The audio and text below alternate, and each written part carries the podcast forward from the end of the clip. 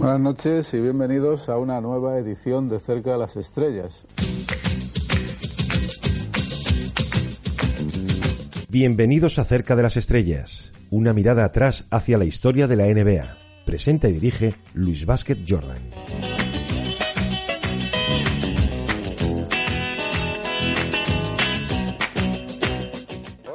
Noches, bienvenidos al club. Estamos en el Alamo Down de Texas. El espectáculo está servido y dentro de unos instantes la cita con las estrellas de la conferencia este y de la conferencia oeste. Pues yo sí, yo hacía hace muchos años. Michael Jordan, atención, el vuelo va a despegar. Wyatt Earp, Scotty, Y se pone por delante. y se pone por delante. Qué barbaridad. Ahí está, se va a- espera, espera que la lanza.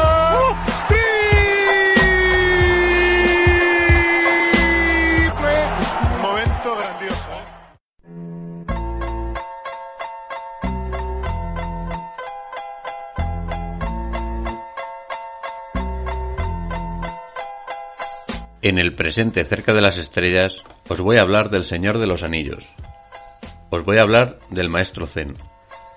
Os voy a hablar de Phil Jackson, el entrenador que perfeccionó el triángulo ofensivo de Tex Winter y que se convirtió, tras su carrera como jugador, en uno de los mejores entrenadores del baloncesto mundial. Los inicios de Phil Jackson en el baloncesto fueron a través de su carrera como jugador, una carrera que le llevó a jugar en la NBA en los años 70. Phil Jackson nació en Montana, Estados Unidos, un 17 de septiembre de 1945, en el seno de una familia muy religiosa. Su padre y su madre eran ministros de la asamblea de la iglesia pentecostal. Eso provocó que Jackson, sus dos hermanos y su hermanastra se criaran en un entorno extremadamente austero, donde ni siquiera estaban permitidas cosas tan esenciales como bailar ni ver la tele. Como curiosidad, por ejemplo, Jackson no vio su primera película hasta el bachillerato y no pisó su primera pista de baile hasta estando ya en la universidad. Jackson jugó al béisbol de pitcher, jugó también al fútbol americano, participó en torneos de atletismo y por supuesto jugó al baloncesto en el equipo de su instituto, siendo el básquet su pasión deportiva. Pero Phil Jackson destacó no solamente en el baloncesto, en el béisbol llamó la atención de diversos ojeadores y curiosamente, cuando llegó al baloncesto lo hizo de la mano de Bill Fitch, que previamente había sido entrenador de béisbol y ojeador de los Atlanta Braves.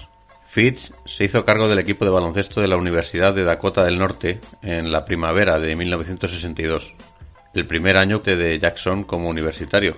Lo cierto es que Fitch vio mucho talento en Phil Jackson y lo mostró a diversos ojeadores de la NBA. De esta manera, Phil Jackson estaría tres temporadas en la liga universitaria en la Universidad de Dakota del Norte, promediando de media en esos tres años 19 puntos y casi 13 rebotes. En su última temporada en Dakota, sus números fueron simplemente de superestrella, promediando 27 puntos y 14 rebotes por partido. Jackson era en la universidad un jugador con una buena mano desde la media larga distancia, capaz de moverse con buen acierto cerca del aro y con un imán para capturar rebotes. Y eso que su posición natural era más la de 3 que la de 4. Sus números evidentemente llamaron la atención en la NBA. Una NBA que le eligió en el puesto número 17 de la primera ronda de aquel draft de 1967. Su destino la Gran Manzana, los New York Knicks. Así, Phil Jackson en aquel año 1967 llegaba a los Knicks, pero lo cierto es que su fama en la universidad, esa fama que le hacía un jugador destacado, quedaba ya diluida en una liga profesional como la NBA. Phil seguía siendo un jugador versátil, con brazos muy largos, pero estaba limitado como tirador. No era precisamente el más rápido, pero seguía teniendo algo que conservaría durante toda su carrera de éxitos como entrenador tenía inteligencia a raudales. Aparte de esto, Jackson era un trabajador nato, algo que le convirtió en todo un ídolo en la afición de Nueva York y en uno de los mejores jugadores saliendo desde el banquillo.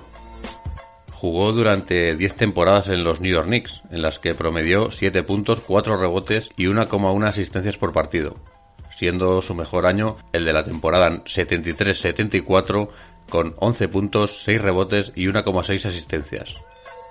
Tras esas 10 temporadas dejó los Knicks para irse a los vecinos New Jersey Nets, equipo en el que jugaría dos años promediando 6 puntos, casi 3 rebotes y 1,3 asistencias.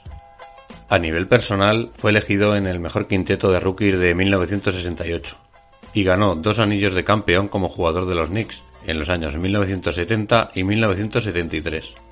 Tras acabar su carrera como jugador, decidió pasarse al banquillo y empezó dirigiendo equipos en ligas menores como en la CBA o en la Liga de Baloncesto Superior de Puerto Rico.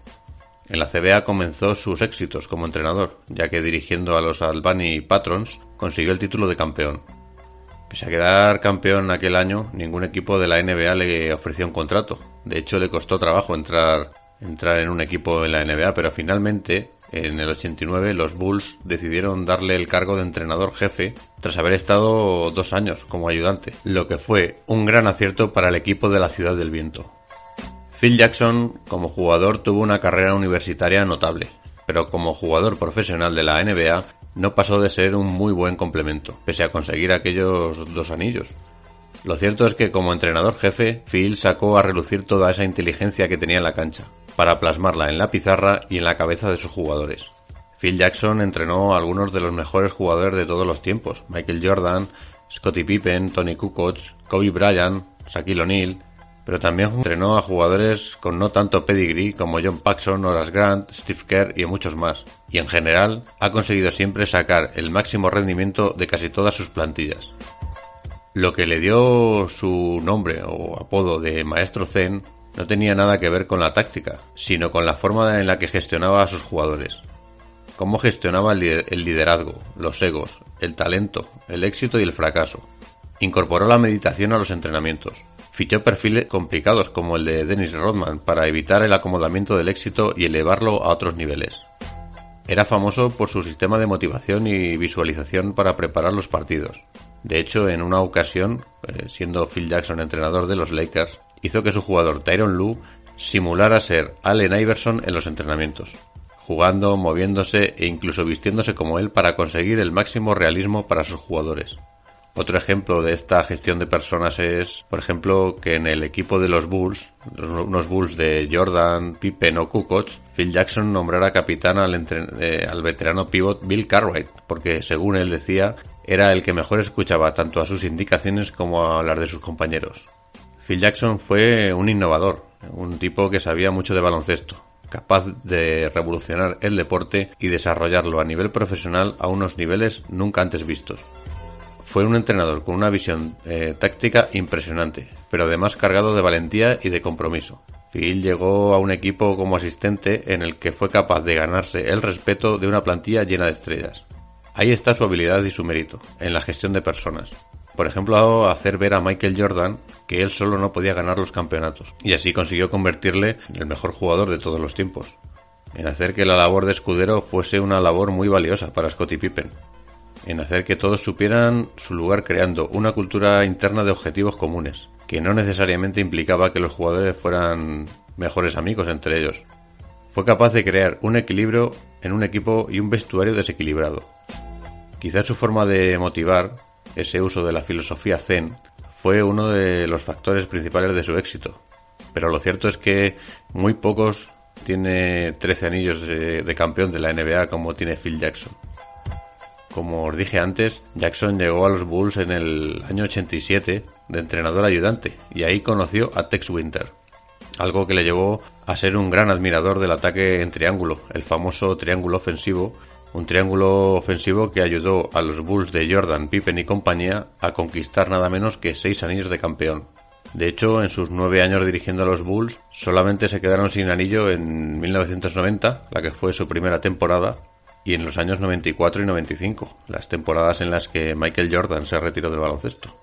En la temporada 95-96, la de la vuelta de Jordan, el equipo consiguió el que era entonces el récord de la temporada regular, con 72 victorias y 10 derrotas. Ese año Jackson recibió su único premio al mejor entrenador de la temporada. En 1998, coincidiendo con la retirada de Jordan, Phil Jackson dejó el equipo con la idea de no volver a dirigir en la NBA. Tras dejar aquellos Bulls y tras tomarse un año sabático, los Lakers llamaron a su puerta, y de su mano los angelinos consiguieron cinco anillos más. Jackson tomó un equipo de los Lakers al que le sobraba talento, pero cuyos miembros estaban un poco desintegrados.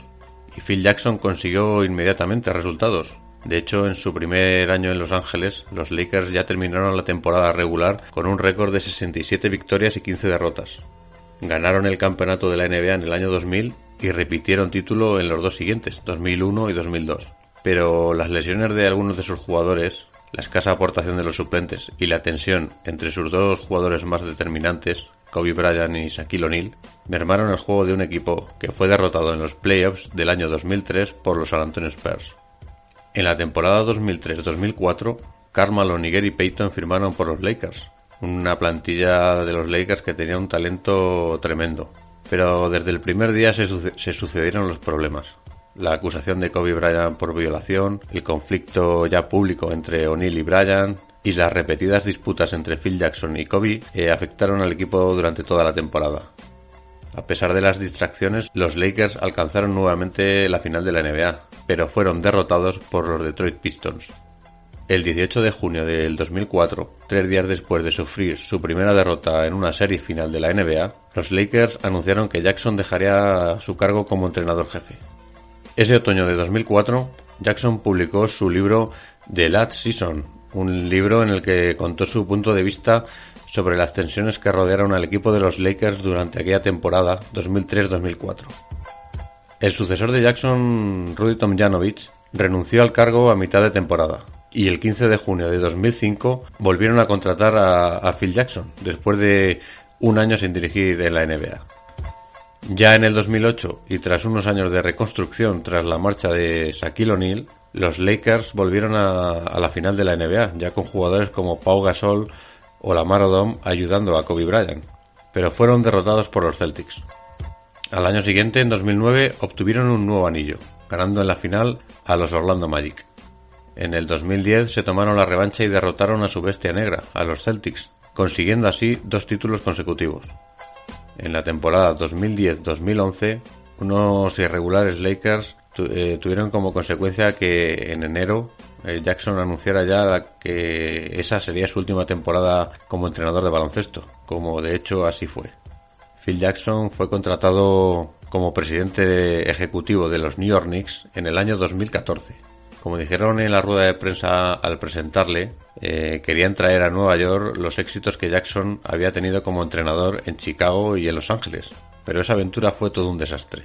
Los resultados deportivos fueron horrorosos, el ambiente en la franquicia caldeado y la relación con los jugadores e incluso con la afición muy tirante. Tuvo pocos aciertos, e incluso los pocos que tuvo como la elección de Porzingis se volvió en contra cuando lo puso en el mercado años más tarde en contra de, la opinión de todos. Phil Jackson fue despedido tres años después, dejando muchos platos rotos allí en, los Knicks. En su comunicado de despedida de los New York Knicks, Phil Jackson dijo, los Knicks siempre tendrán un lugar especial en mi corazón. Este equipo y esta ciudad lanzaron mi carrera en la NBA. Siempre estaré en deuda. Esperaba traer otro anillo al Madison Square Garden y estoy profundamente decepcionado por no haberlo logrado. Le deseo lo mejor a los Knicks, ahora y siempre. Con sus aciertos y con su algún que otro error, lo que está claro es que el maestro Zen, Phil Jackson, es historia viva de la NBA.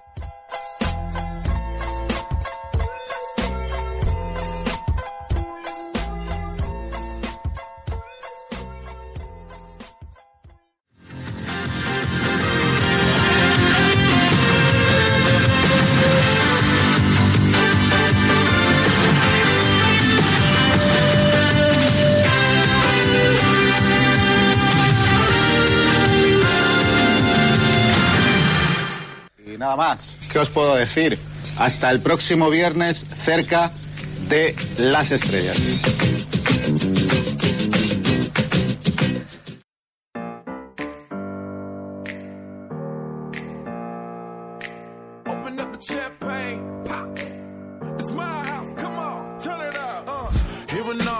Mi nombre es Luis y mi cuenta personal en Twitter es arroba betjordan barra baja. Sígueme ahí y podrás estar informado de toda la actualidad NBA al instante.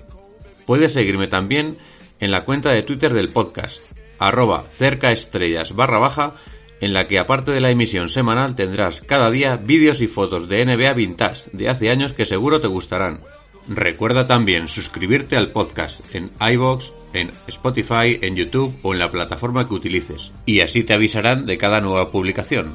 Y nada más, la semana que viene volveré por aquí para recordar otro personaje, equipo o momento histórico de la NBA. Hasta luego.